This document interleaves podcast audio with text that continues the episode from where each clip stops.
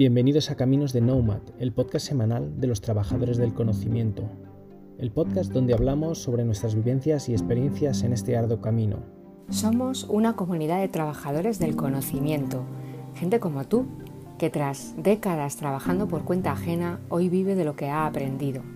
Unos ya lo hacemos a tope y otros estamos comenzando en ello, pero todos queremos compartir lo aprendido porque sabemos que nuestros éxitos, nuestras dudas y también nuestros fracasos os ayudarán a sacar lo mejor de cada uno de vosotros.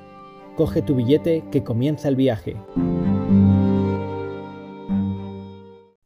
Hola a todos, soy Virginia y es un placer estar aquí de nuevo compartiendo con vosotros experiencias y aprendizajes ayudando con la mía a que hagáis camino al andar en esto de vivir de vuestro conocimiento. ¡Jo, qué barbaridad! Tacita, tacita, ya estoy en mi cuarto episodio. Quienes me habéis seguido en este programa ya sabéis dónde y cómo supe que podía vivir de lo aprendido, qué herramientas uso o cómo pongo precio a mis servicios. Y como sé que habéis estado ahí, sé que ya tenéis más o menos claro que yo soy de mucha intuición y también de mucha tripa. Soy de ir haciendo y dejándome llevar en el desarrollo de mi actividad. Pero hoy quiero que me descubráis desde otra perspectiva más racional, que también la tengo. Hoy dejo un poco de lado la intuición para hablaros de metodología, de pautas regladas y probadas por otros. Y lo hago compartiendo charla con Mónica de Miguel, Nomad, como todos los que participamos en este programa, y también ingeniero de letras, como yo. ¿Existe una metodología para el cambio y la reinvención? Vamos a verlo juntos.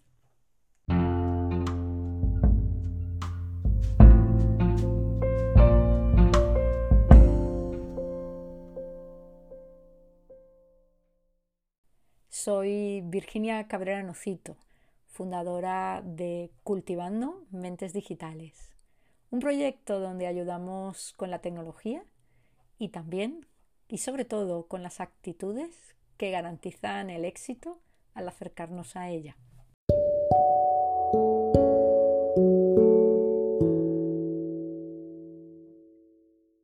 Hola Mónica, ¿qué tal? ¿Cómo estás? Hola Virginia, muy bien. Pues deseando, deseando compartir este momento contigo. Sí, bueno, pues muchas gracias. Gracias porque sé que es tu primera experiencia en el mundo del podcast y eso, pues aunque luego no es tan, no es tan duro como parece, la verdad es que yo también el primero que hice me, costó un poco. Mónica, muchas gracias por estar hoy con nosotros. Eh, Mónica es, es para mí un ejemplo. Eh, conozco a Mónica hace, hace, bastantes años, somos compañeras eh, en distintas unidades, pero hemos estado compartiendo proyecto varias veces. Mónica, por empezar y para que los demás te conozcan, en un tuit, así como muy rápidamente, ¿quién eres o quién eras y quién aspiras a ser? Pues mira, pues Mónica de Miguel eh, es una ingeniera de telecomunicaciones pero que se ha convertido en una especialista en educación digital e innovación educativa en España y todo esto poco a poco y de forma casi silenciosa, pero que ahora, que ya lo es, pues que lo quiere compartir con, el resto del mundo ¿no? y poner ese conocimiento en práctica a disposición de los demás. Pues lo tenéis claro, Mónica y yo compartimos filosofía, filosofía de reinvención profesional. Por eso digo que Mónica, además de amiga y compañera, es, es un referente, porque ambas compartimos la idea de que hemos pasado un montón de años dando el callo y haciendo y ese, hacer nos ha llevado a un aprendizaje que tal vez no esperábamos cuando empezamos a hacer las cosas, pero que hoy queremos dedicar nuestra actividad a compartir. Mónica, y no sé si lo contarás tú, Mónica ha dejado mm, su actividad eh, profesional luchando con la incomprensión de, de muchos para dedicarse 100% a esta tarea. Mónica, ¿dónde te ves en cinco años? Pues yo la verdad es que en cinco años me veo haciendo muchas cosas, muchas cosas, ¿no? tengo ideas variadas, pero la verdad es que todas relacionadas con, con ayudar a las personas a encontrar su mejor camino en la era digital y todo ello a través del aprendizaje, ¿no? Em, sin duda me veo como una de las principales expertas en España en educación digital para los colectivos vulnerables, que realmente a lo que me he dedicado los dos últimos años en, en Fundación Telefónica pero no creo que me limite solo a ese ámbito de actuación con, este colectivo de personas, porque en los, últimos años de experiencia he trabajado en programas con niños, con personas mayores, y realmente creo que la educación la tenemos que transformar ya. Tenemos encima de la mesa retos globales muy complejos y, la digitalización es una herramienta potente para conseguirlo, pero tenemos que sumarnos todos a ese, a ese barco, ¿no? De alguna manera. Fíjate que no puedo, no puedo estar más de acuerdo contigo. La educación siempre es, eh, es, el principio de todo, ¿no? Lo que, las ideas que nos entran en la cabeza son las que acaban al final definiendo lo que hacemos o lo que dejamos de hacer. Pero aún estando tan claro el objetivo, aún estando tan clara la necesidad, yo sé, porque he compartido contigo muchos ratos y muchas comidas, que, esta decisión, este, esta, mm, digamos que para poder poner foco en este cambio, has tenido que dejar muchas cosas atrás, ¿no? Y cosas, pues como un puestazo en Fundación Telefónica, eh, algo que, que, incluso a mí, ¿no? Me costó, me costó interiorizar cuando, cuando me contaste tu cuál iba a ser tu proceso. ¿Cuáles son esos catalizadores de tu cambio, eso que te hace estar ahí tan convencida de que, de que este es el camino y que, y que si quieres apostar fuerte tienes que dejar cosas atrás, ¿no? Pues, em, a ver, mm, yo te diría que para mí el primer catalizador realmente fueron mis hijos. Tengo tres hijos y los mayores pues se llevan solo un año entre sí, tienen 17 y 16 años. Y en esos primeros años caóticos de hacerme con dos bebés y, manejarme como podía, pues ya empecé a reflexionar que con todos los cambios que yo veía a nivel de, tecnológicos que estaban afectando a muchos sectores, realmente la educación era prácticamente la misma que había recibido mi madre.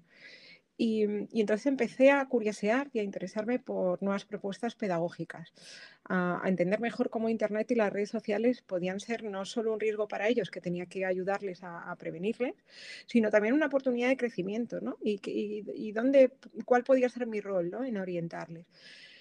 Y mm, empecé a explorar, pero luego también vi que si realmente quería que para que mis hijos esto tuviera sentido, tenía que ayudar a, en el ecosistema donde mis hijos se, se movían, ¿no?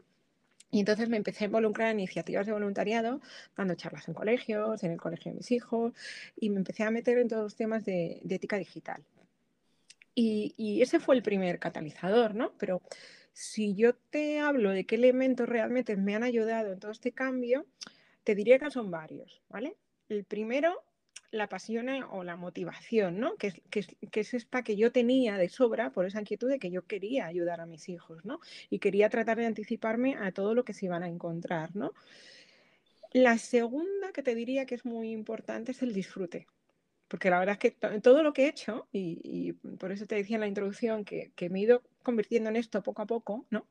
Casi sin darme cuenta, eh, muchas veces eran pequeñas aventuras, eran, pequeños rotos que, me marcaba y cuando estaban ellos lo pasaba mal, pero, pero mm, más adelante, en, una actividad de voluntariado que hice con un equipo de neurociencia, pues me di cuenta que realmente al, cerebro le encanta eh, eh, conseguir retos, ¿no? Y que, eso aumentaba mi motivación, ¿no? Entonces ese disfrute es una de las palancas que te ayuda a mantener esa, esa pasión, ¿no? A lo largo de de, los años. Luego esperanza, esperanza, porque cuando tú te planteas un camino que supone mucho tiempo, eh, sostener la motivación, pues no es fácil. Y hay momentos en que dices, oye, eh, voy a elegir esto que es más sencillo, pero, pero te va alejando de tu pasión. O, oye, no puedo hacerlo en este momento porque por temas familiares o, por, o, porque, o, jolines, a lo mejor no soy tan bueno, ¿no? Esos miedos que, no, que nos llevan a dar marcha atrás en lo que ya hemos hecho, ¿no? Y en ese momento es cuando te tienes que aferrar de alguna manera a esa esperanza de decir, venga, sí, sé que ahora es difícil, pero si sigo, lo conseguiré, ¿no? Mm, otro punto que para mí es súper importante es la red de apoyo, muy, muy importante. Y para mí una de las frases que más me gusta y que más repito es, si quieres ir rápido, ve solo, pero si quieres ir lejos, ve acompañado. Yo desde el principio siempre he, involucrado a alguien en mis aventuras, o bien colaborando conmigo, y no iba sola, llevaba a alguien, iba, he ido cambiando colaboradores, eh, he, involucrado gente a que vinieran a escucharme, he metido gente en mis pruebas, y, bueno, a día de hoy, después de 14 años, y como te he comentado alguna vez, yo creo que es que eh, eh, tengo esta dinámica tan integrada, ¿no? De, incorporar personas en, todo lo que hago, que creo que soy una afortunada de tener una red de apoyo espectacular y, que día a día me sorprendo porque solo tengo que levantar la mano y, pedir ayuda y ahí la tengo. O sea, siempre me llega de algún sitio.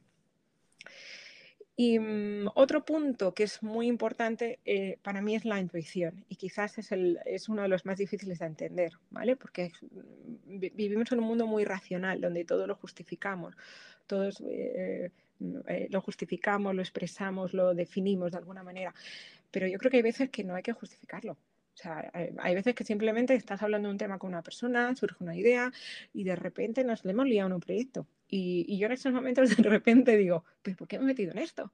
Pero ¿en qué momento no he pensado en lo que hacer?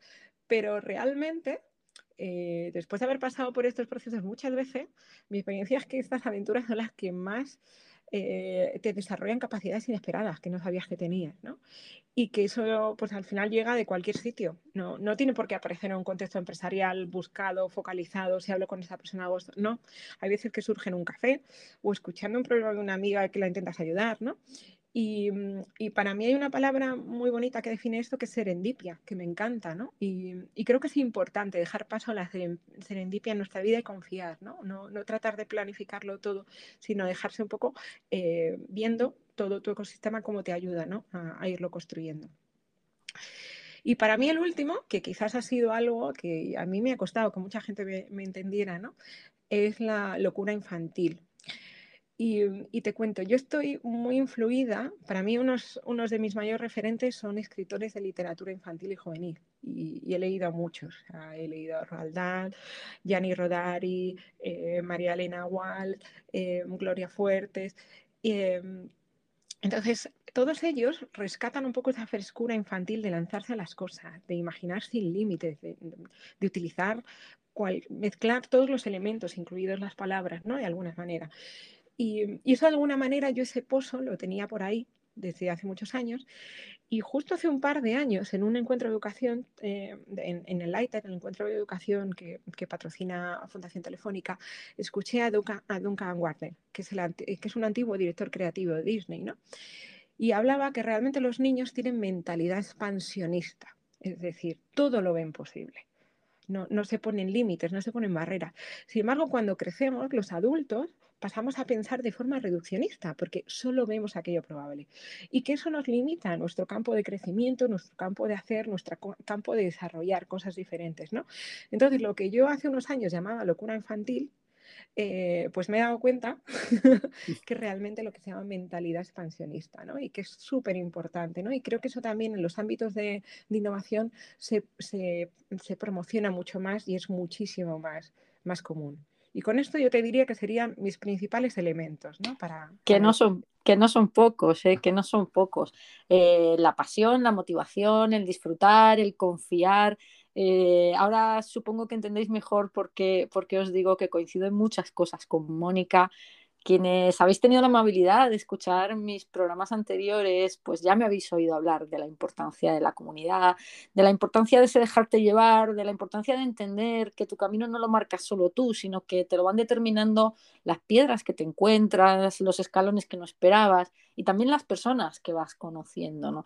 Pero que no hay manera de llegar a ningún sitio si no vamos con ganas y con sensación de, oye, es que esto es lo que me pide el cuerpo, ¿no? Aunque el mundo eh, me esté diciendo lo contrario y aunque el sentido común y aunque esa mentalidad más incluso de ingeniero, ¿no?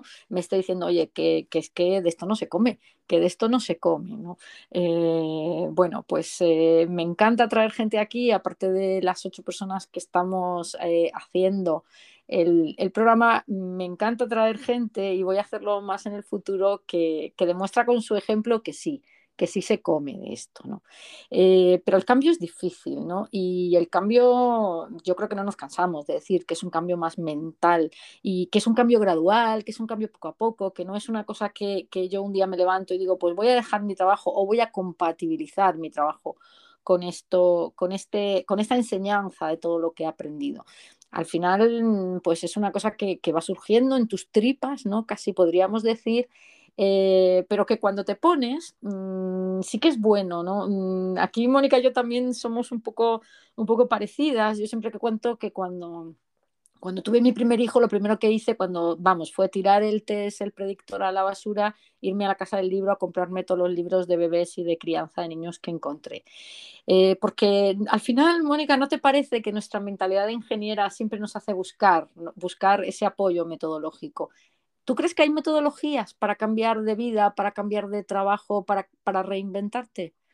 Eh, totalmente, por supuesto, por supuesto que existen. Y de hecho cada vez hay más literatura y formación sobre ello.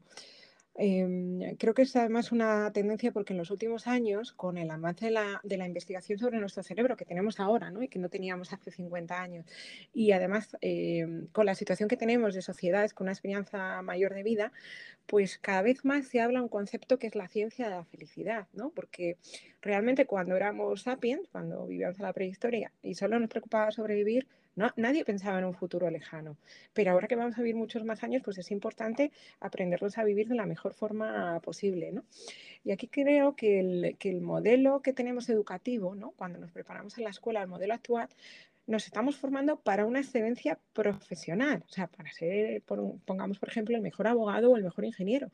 Pero incluso el mejor en una disciplina puede tener un momento de encontrar ningún sentido a lo que hace, de, no tener ningún tipo de conexión con el resto de la humanidad y deprimirse por completo, ¿no? O querer desaparecer del mundo. Y, creo que esto es porque no estamos formando para la excelencia en nuestra vida. Y sin embargo debería ser básico. Entonces, hay mucha metodología porque ya hace muchos años en el mundo del deporte eh, empezó a aplicarse el coaching deportivo, ¿no? que ayudaba a esa calidad de vida, ¿no? ese cambio de vida incluso en momentos retadores. ¿no? Y más tarde ese concepto pues, se trasladó al mundo empresarial con el coaching para, para directivos. ¿no? Y ahora fíjate si esto es importante que ya se está empezando a incorporar en las universidades de medio mundo. Ya esto lo, lo incorpora la Universidad de Stanford hace unos años, incorpora esta, esta asignatura en, las disciplinas, en las carreras más importantes que tiene la universidad.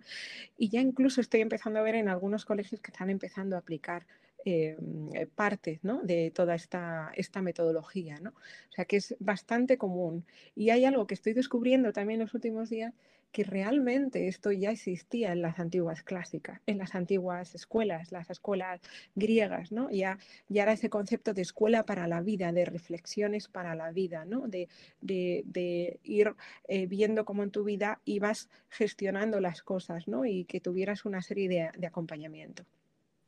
Eh, vamos, totalmente de acuerdo, que, esto no, no, aquí no hay nada inventado, solo que yo muchas veces pienso, y no sé si lo compartes, que esta, esta digamos, sociedad productiva, sociedad de la eficiencia, sociedad de la especialización, que hemos vivido en los últimos 100 años nos ha hecho olvidar que antes había otras cosas, ¿no?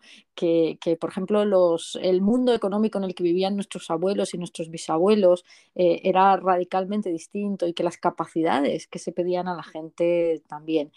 Oye, volviendo un poco a lo de la metodología, ¿tú tienes alguna metodología de referencia que quieras compartir o te has hecho una mezcla de todas o, o cómo es? A ver. Pues... Mm, pues a ver, yo te cuento. Además, esto ha sido también otro descubrimiento hace poquito, cuando, cuando me permitió el, el, salir del trabajo ¿no? y empezar a dedicarme un tiempo para mí leer. He descubierto que tenía muchísimos libros en casa sobre la búsqueda de la felicidad y algunos los estoy releyendo, pero realmente lo que más te marca son las experiencias vivenciales, ¿no? Porque son las que realmente eh, interiorizas, ¿no? Y, mm. y a mí me han, me han marcado dos cosas, ¿no? Dos cosas. Una, una, eh, y, te las traigo como ejemplo porque en una no utilicé metodología y en otra sí, pero creo que los, que los dos pueden ayudar a, los que nos están escuchando. ¿no? Pues la primera vez me, pasó em, eh, que cuando tuve los dos niños, como fue muy seguido, además mi trabajo era muy demandante y eso me provocó una crisis de ansiedad, estuve de baja laboral. Y, claro, de raíz de ahí, pues tuve como la, necesidad de que tenía que reinventarme, ¿no? De alguna manera, ¿no? Y, mm, y, además quería reinventarme en el mundo de la educación y mm, porque esto me permitía de alguna manera compatibilizar la crianza de mis hijos y, mm, con mi trabajo y, de, alguna manera buscar un punto en común que me permitiera crecer como madre y a la vez como profesional, ¿no? De alguna manera hacía un dos por uno y crecía en los dos planos que a mí me preocupaban en, mayor medida en ese momento, ¿no? Y ahí realmente no, usé un método, fue por intuición, ¿no? Como os decía al principio. Sin embargo, en, en 2017 eh, una amiga mía de Telefónica me lía para, meterme como voluntaria en, la universidad para empleados que, tenemos en Telefónica. Y mm, porque pedían facilitadores para un curso de liderazgo personal que, impartía la consultora americana Oxford Leadership. Yo la verdad es que no sabía ni dónde iba ni qué iba a hacer, pero mi amiga me dijo es que te va a encantar, eh, lo vas a hacer muy bien. Y bueno, me lancé, ¿no? Y la verdad es que fue una experiencia reveladora, porque mm, por primera vez en la vida alguien me enseñaba un método para, para entenderme mejor y que me permitía orientarme mejor. Y la verdad es que fue, llegó en el momento preciso, porque yo en ese momento ya estaba empezando a, a ver que a lo mejor me estaba, eh, no podía seguir evolucionando por el mundo de la educación porque ya el mundo de la tecnología me, me demandaba demasiado, ¿no? Mm, y, conocer ese modelo me permitió realmente diseñar un pequeño plan con, con, pequeños pasos que sostenidos en el tiempo generan grandes cambios, ¿no? Y como, los que, como en el que estoy ahora, ¿no? Y, y, mm, y, como tú bien me decías, ¿no? Mucha gente no lo entendía, pero realmente esto venía llevando un proceso de pensamiento que venía trabajando ya con ese método años anteriores. Así que eh, para mí este es el método que, me, ha, que me ha ayudado, ¿no? Em, y, son métodos de, coaching y de reflexión personal de alguna manera. Em, a, veces nos pasa, bueno, no sé si a ti te pasa, a mí me pasa que, mm, eh, andamos un poco a tontas y a locas o a ciegas o, funcionando por intuición, como le queramos llamar, y de repente encontramos el, traje que nos viene a medida. Eh, ¿Cuál es tu mayor enseñanza hasta, hasta ahora de, todas estas, de todas estas intuiciones que vuelan? Mira, a mí de todo, de, todo lo que te he contado, tanto de, la intuición como de la metodología, em, hay una cosa que ya decían los griegos, que la mayor sabiduría está en el autoconocimiento. O sea, realmente para mí, o sea, eh, me ha costado entender este concepto, pero realmente eh, creo que, que, que, es totalmente cierto. Podemos conocer mucho del mundo, pero realmente saber quiénes somos, quiénes somos, con todos nuestros defectos, con nuestras virtudes, nuestros deseos, nuestros miedos, al final eso te permite tener la capacidad de situarte, ¿no? Y desde ese punto decidir hacia dónde quieres ir y qué es lo que llevas. Y entonces ya puedes trabajar un plan y trabajar mucho con él, ¿no? Entonces, esa es una gran enseñanza, ¿no? Para, para poderte manejar, ¿no? Y otra gran enseñanza que, a mí me encanta, que es eh, lo que Carol Dweck llama la mentalidad de crecimiento. O sea, es súper importante creer que podemos hacer las cosas, porque solo cuando nos situamos en esa emoción, eh, vamos a hacer cosas que al principio nos van a parecer imposibles, ¿no? Y realmente podemos aprender cualquier cosa si le dedicamos el tiempo que necesitemos.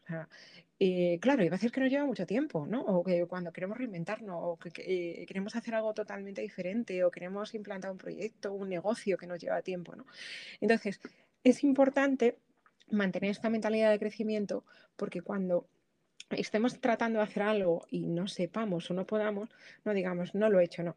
Tenemos que decirnos, no, todavía no lo he hecho, ¿vale? Y, esto es algo que, Carol Dweck nos, pide que además lo hablemos mucho con nuestros hijos, que la coletilla del todavía nos va a ayudar siempre a seguir perseverando y a no tirar la toalla. Y para mí quizás son las dos mayores enseñanzas que te podría decir, ¿no? De todo lo que he vivido.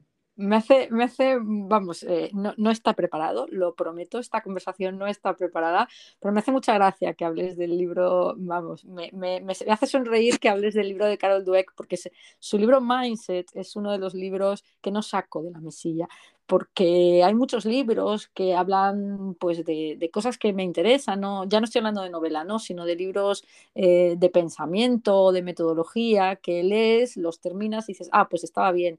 Sacas dos o tres frases y, los vuelves a la estantería esta que luego un día haciendo limpieza descubres que está llena. Pero yo su libro Mindset eh, es un libro que no, no, quito de la mesilla porque, porque releo de vez en cuando. Así que gracias por la referencia y gracias por darme pie a recomendar a todos que lo tengan y que lo estudien. Oye, Mónica, mmm, hablabas antes de la red de apoyo, ¿no? ¿De quién has aprendido más? Bueno, bueno, esta pregunta es, es, es muy contundente, Virginia, porque es muy amplia y, mm, porque yo he llegado a la conclusión que al final el ser humano tiene el vicio de aprender para sobrevivir, o sea, no, no es posible no aprender y, aprendemos siempre y de todos, incluso de quien menos esperas a más aprender, ¿no? Entonces, te voy a ampliar la pregunta porque realmente a mí me, encanta un modelo de aprendizaje que habla del 10, 20, 70, ¿vale? Y te lo voy a explicar con mi caso personal. Em, se viene a decir que el 10% de lo que aprendemos viene de un aprendizaje formal, es decir, alguien que alguien o algo que te enseña intencionadamente, ¿vale? Por ejemplo. Entonces, en mi caso he aprendido con libros súper interesantes, ¿no? De, toda esta disciplina, como el de Tal Bel Shahar, con María Alonso Puig o, uno que he descubierto hace poco que es Andrés Ortega. Y, también con profesores excelentes, como te decía, los profesores que yo he tenido en, la Universidad Telefónica en, esta metodología. Pero también he visto que hay posibilidades de aprender todo esto en online, hay cursos estupendos y también he llegado a aplicar, eh, a, utilizar aplicaciones gamificadas como el método Charlie, que también te hace un proceso similar ¿no? de, de, reflexión, ¿no? Con lo cual no es no es solo la persona, podemos encontrar muchísimas eh, posibilidades. Y mm, el 20% de lo que aprendemos tiene que ver con las relaciones que establecemos. Es decir, ya aquí implica nuestro ecosistema social, con quién nos relacionamos, ¿no? Mm, y, esto me parece súper importante porque las redes sociales, esto lo, ha impulsado muchísimo, porque permite que estemos conectados a personas que creemos que más nos soportan y yo creo que he aprendido muchísimo en todo este tiempo, eh, gracias a Internet, porque me he conectado con expertos internacionales, escuchar sus píldoras, sus charlas, les he seguido en las redes sociales, he visto su evolución, incluso he conseguido pues ir a verlos a sitios y llegar a conversar y conocerles, ¿no? Como en el caso de tal Benshahar. Eh, o, incluso te digo Ken Robinson, Sir Ken Robinson, que para mí era un ídolo desde hace muchísimos años. ¿no? Y, mm, mm, y, por último, eh, eh, de, de, quién ha aprendido más? Pues el 70% del aprendizaje para cualquier persona es lo que vivimos, lo que experimentamos. Y como te comentaba antes, mis grandes aprendizajes fueron una circunstancia personal extrema que tenía que aprender sí o sí para, para salir de esa crisis de ansiedad. Y luego, posteriormente, el curso de liderazgo personal.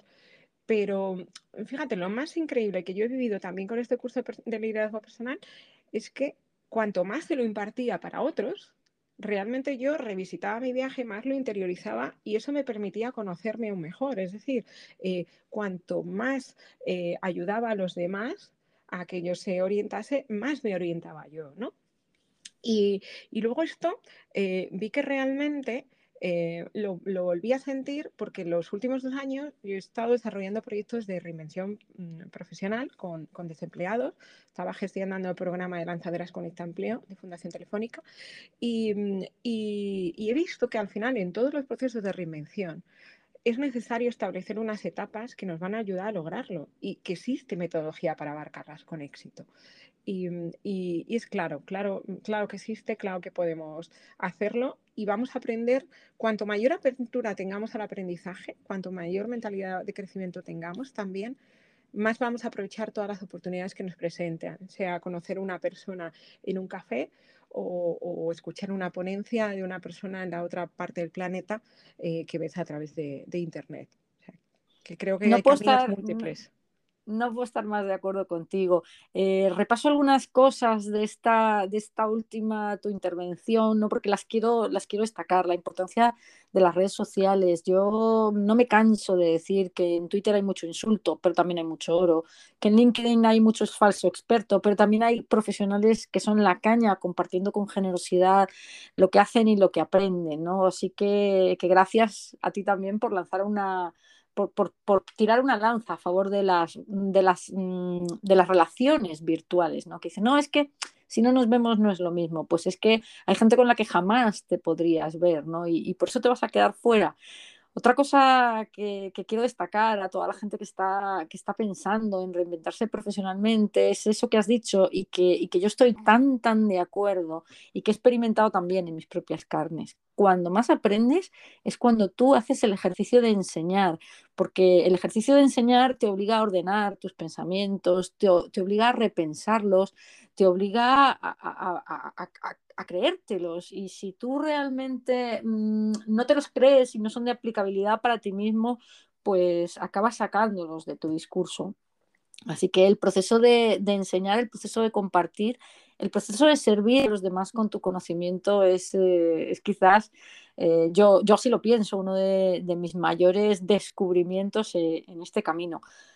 Mónica, me estaría todo el día hablando contigo. Voy a grabar nuestras próximas comidas, pero tenemos que acabar porque esto no sea muy largo. Dicen los estudios que, los podcasts muy largos la gente luego no los puede escuchar enteros y se queda, se queda con las ganas.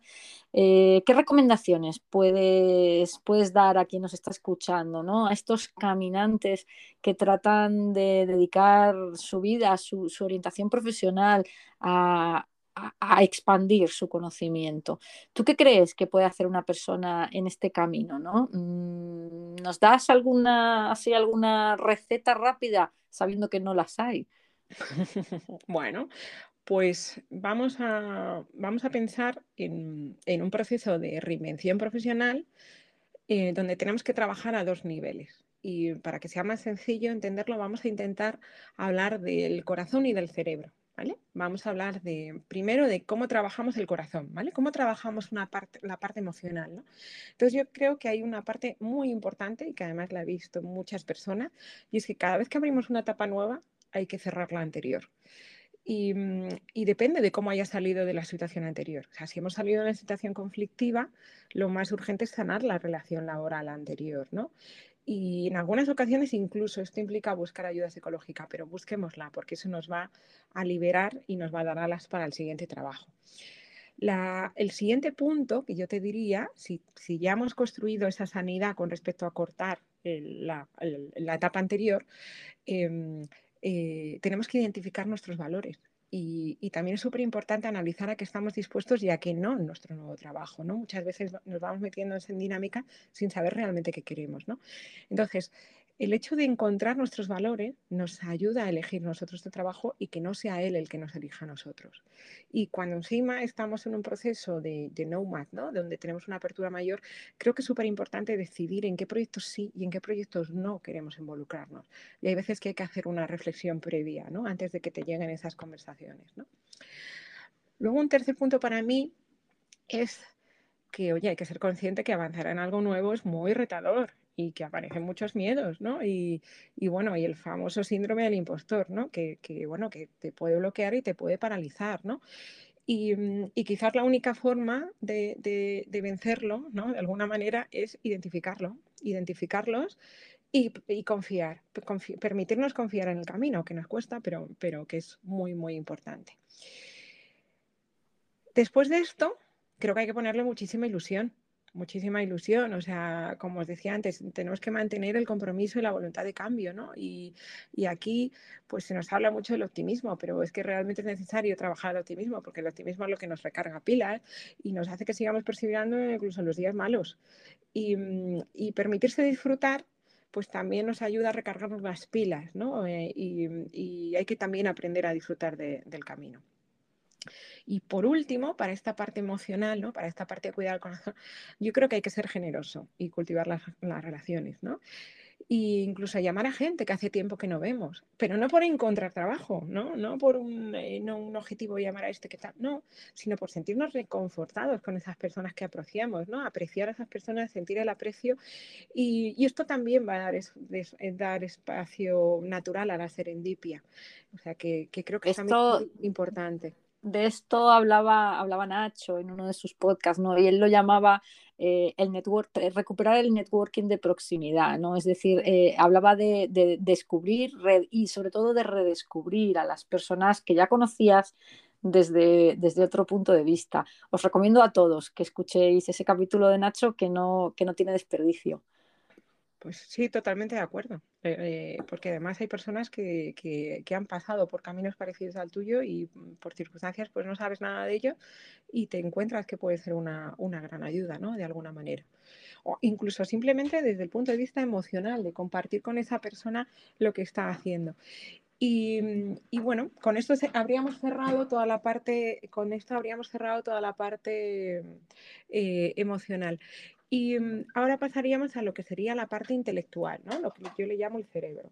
Pues en el cerebro em, eh, yo hablaría de lo que sería nuestro conocimiento, nuestras capacidades, nuestra experiencia.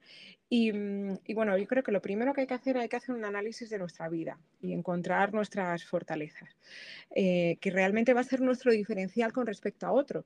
Eh, es importante reconocer los pequeños aprendizajes en competencias de cada uno de los puestos en los que hemos estado o incluso en los momentos en los que no hemos trabajado. Por ejemplo, yo te comentaba que en mi baja, en mi baja en aquel momento, yo me puse a hacer un curso de escritura creativa, ¿no? Pues ese curso de escritura creativa, que a mí me, yo lo usé como una forma de liberación, pues luego terminó dándome eh, habilidades de escritura que terminé gestionando equipos de comunicación, ¿no? Eh, entonces, esos pequeños aprendizajes son súper importantes, ¿no? Y hay veces que no los ponemos en valor porque están asociados a momentos que no tienen que ver con el contexto profesional, ¿no? Pero es importante. Y, mm, hay que indagar y encontrar ese aprendizaje diferencial porque el secreto está en los detalles. El, secreto está en aquellas cosas que solo haces tú, por muy, por nimias que sean. O sea, y, con eso ya nos identificamos como un producto y definimos nuestro argumentario de ventas. Es decir, ¿qué ofrecemos a los demás con nuestra experiencia? ¿Dónde aportamos valor a, los demás? ¿no?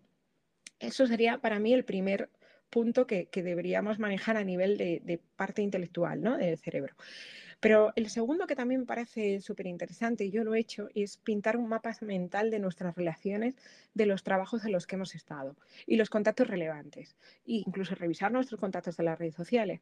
Cuando observamos a los demás y con quién nos relacionamos, también nos está hablando de nuestros gustos, de nuestras afinidades, nuestras experiencias, nuestros grados de conocimiento y además nos damos cuenta de oportunidades que antes no hayamos visto. Y entonces ahí sí que podemos hacer esa búsqueda profesional de qué contactos nos interesa retomar desde el punto de vista profesional, ¿vale? Que sería totalmente diferente al que te contaba en el punto anterior, ¿no? Que lo trabajábamos más desde el plano emocional. Hay otra cosa que es muy importante, que además tú y yo lo hemos hablado, que es atreverse a salir de nuestro universo. Retarnos a hacer algo que no hayamos hecho, a relacionarnos con gente totalmente diferente a nosotros, porque esto fomenta la apertura de ideas y por tanto expande nuestra creatividad hay que permitirse ser el becario y darse tiempo para aprender, porque cuando pasamos a ser una persona ya muy especialista en algo, de repente volverte a ver en un ámbito donde no conoces nada es, de verdad eh, en algún momento un ecosistema donde tú te sientes fuera de lugar, pero es que vuelves a ser el becario, ¿no? El eterno becario, he, he oído en alguna ocasión y, darse ese tiempo e incluso empezar a ver cómo incluso en el contexto digital podemos ir avanzando, ¿no? Y entonces yo siempre sugiero a muchas personas que aprendan algo online si nunca lo han hecho, que adquieran mayor digitalización. ¿Y cómo se hace algo? Ah, esto, pues pensar en algo que nos gustaría hacer en digital y que no conocemos. Um, estudiar algo que nos complemente. Y, aquí también recomiendo que aprendamos algo de programación en la era digital, porque esto va a ser estupendo, aunque no vayas a ser un programador, pero nos permite entender mejor un poco cómo piensan las máquinas que nos rodean cada vez más. Y a lo mejor estos universos para ti son prácticamente desconocidos, pero puedes hacer algún, algún avance. Otro punto que para mí es importante es explorar vías de win-win en el camino, formas en que tú, tú, ganas y otros también.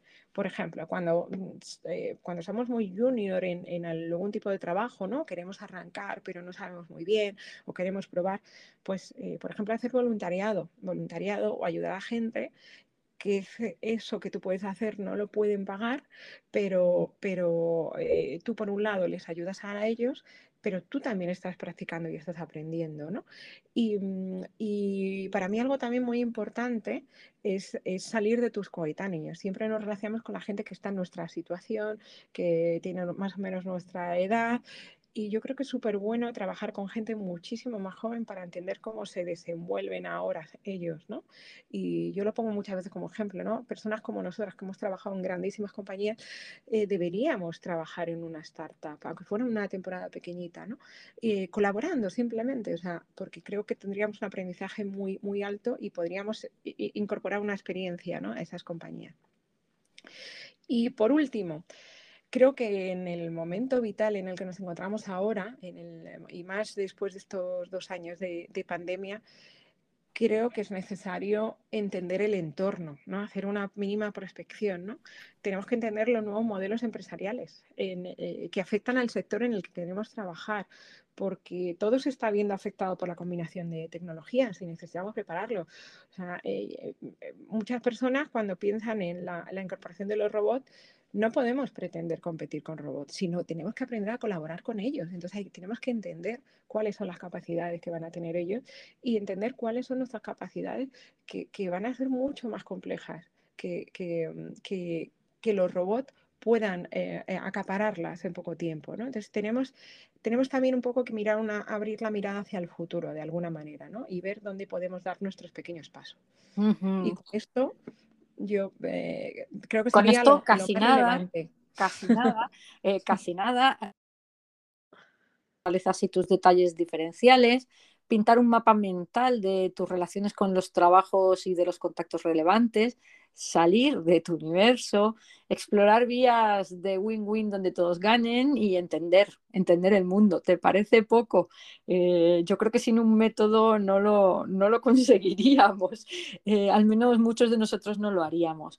Mónica, un placer hablar contigo. Yo seguiría horas y horas, pero vamos cerrando. ¿En qué andas ahora? Cuéntanos. Bueno, pues pues como tú comentabas antes, yo después de 20 años de estar en Telefónica y en los últimos años en, proyectos de educación en Fundación Telefónica, eh, pues he salido salirme y convertirme en un nomad, como, como como habláis en este, en este pod. bueno, que es una manera de hablar, ¿eh? lo podemos llamar como queramos, ¿no? Parecía una manera de hablar este eh, moderna y atractiva, pero la reinvención profesional es algo que está, que está más que inventado, solo que a veces, como decíamos, se nos olvida de que tenemos, de que todo, casi todo está escrito. Totalmente, totalmente. Pues, eh, pues fíjate, ahora mismo mi mayor reto es, eh, ahora mismo es escribir mi primer libro, que es eh, un libro donde yo de alguna manera eh, pues cuente todas mis experiencias en prácticas de los últimos 14 años y, y, también profesionalizar mi marca digital, porque yo tengo un blog que se llama Niños Digitales Padres Analógicos, que lo, lo monté como podía, ¿no? en, en paralelo a, a, mi trabajo, mis hijos y demás, pero realmente ahora estoy en ese proceso de realmente profesionalizar mi marca digital. Y, y bueno, y en paralelo también estoy ya eh, pensando y preparando nuevos proyectos para 2020. Estoy colaborando con algunas eh, fundaciones y, bueno, y en concreto, sobre todo esto que estamos hablando en el podcast de hoy, pues estoy preparando algún cursito para primavera del 2020, que ya, que ya iré, del 2020 no, no creo. Del 2022. 2022, cierto. del 2022. Vale que hay que mirar al pasado, pero no tanto, ¿no? Sí, sí, no, hay veces que nos, que nos anclamos, sí, sí, sí. Y, y bueno, y, eh, y, y, bueno, ahí, ahí estamos aprendiendo a, a, hacer un nomad realmente. Pero contenta, motivada y, y, bueno, y con una red de apoyo muy grande, como en tu caso. Y, y nada, quiero dar también las gracias por darme esta oportunidad para, como tú decías, y esta es una expresión que dice una amiga mía, hacer mi primer podcast chispa. No sé hace muchos años. Y, em, así que nada, muchas gracias por, por lanzarme este reto y, y muchas gracias por, por, darme la oportunidad de contar estas cosas que, que yo he ido aprendiendo con el, con el tiempo. Pues gracias a ti, un placer. Seguro que, todos lo veis igual que yo. Yo cuando os digo que como habitualmente con, con Mónica, porque además de compañeras, da la casualidad de que somos medio vecinas Y cuando te escuché, cuando me contaste todo esto, te dije, tienes que venir a contarlo aquí, porque muchísimas veces y por mucha confianza que tengamos en las personas, eh, cuando nos dice las cosas todo el tiempo la misma persona, como que de alguna manera dejamos, por un lado incrementamos nuestra confianza, pero por otro lado dejamos de creerle. Así que es bueno, eh, creo, yo siempre he creído, desde que trabajaba eh, dando formación a la fuerza de ventas, siempre he creído que el ejemplo es eh, el ver que otros lo hacen y otros lo consiguen y otros se caen igual que tú, es la mejor manera de creerte que tú puedes hacerlo. Así que muchísimas gracias, Mónica. Gracias, Pepe. Y buen día a todos. Venga, un saludo. Un saludo.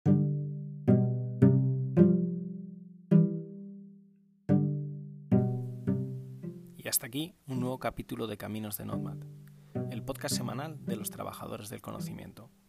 Si te ha gustado, ya sabes, comparte y difunde conocimiento. Es gratis y sencillo.